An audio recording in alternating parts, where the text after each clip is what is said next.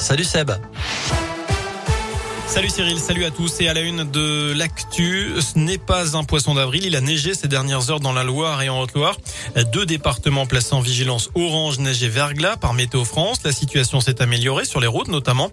La preuve sur la RN 88 où les poids lourds peuvent de nouveau circuler entre Le Puy et Saint-Etienne depuis la mi-journée.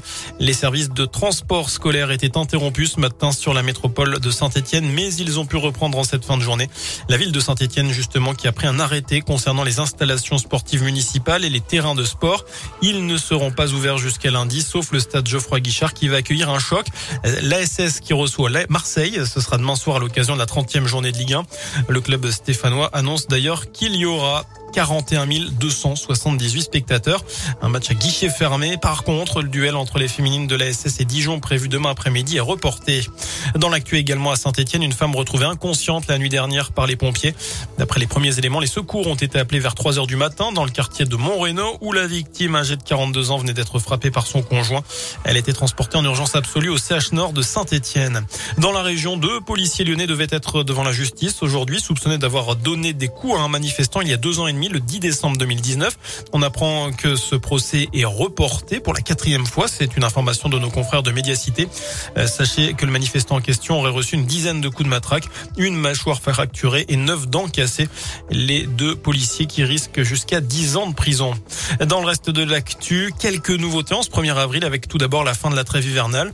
Il est à nouveau possible d'expulser des locataires de leur logement. Les associations craignent une hausse des expulsions. Dans les tribunaux, les procès peuvent désormais être filmé en France, audience de divorce, de surendettement, délit en correctionnel.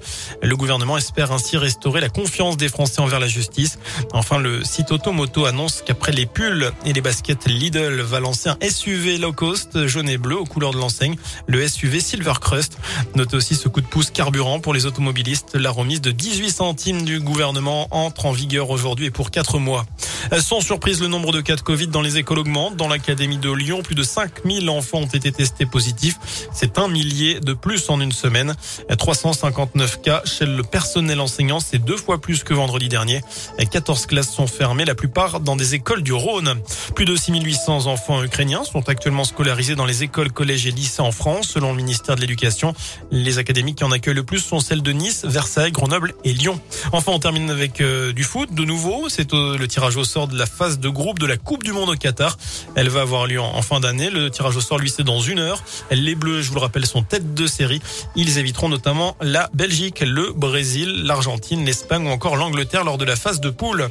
Voilà pour l'essentiel de l'actu. Prochain point avec l'info, ce sera dans une demi-heure. Je vous laisse en compagnie de Cyril. Très bon week-end. Merci Seb.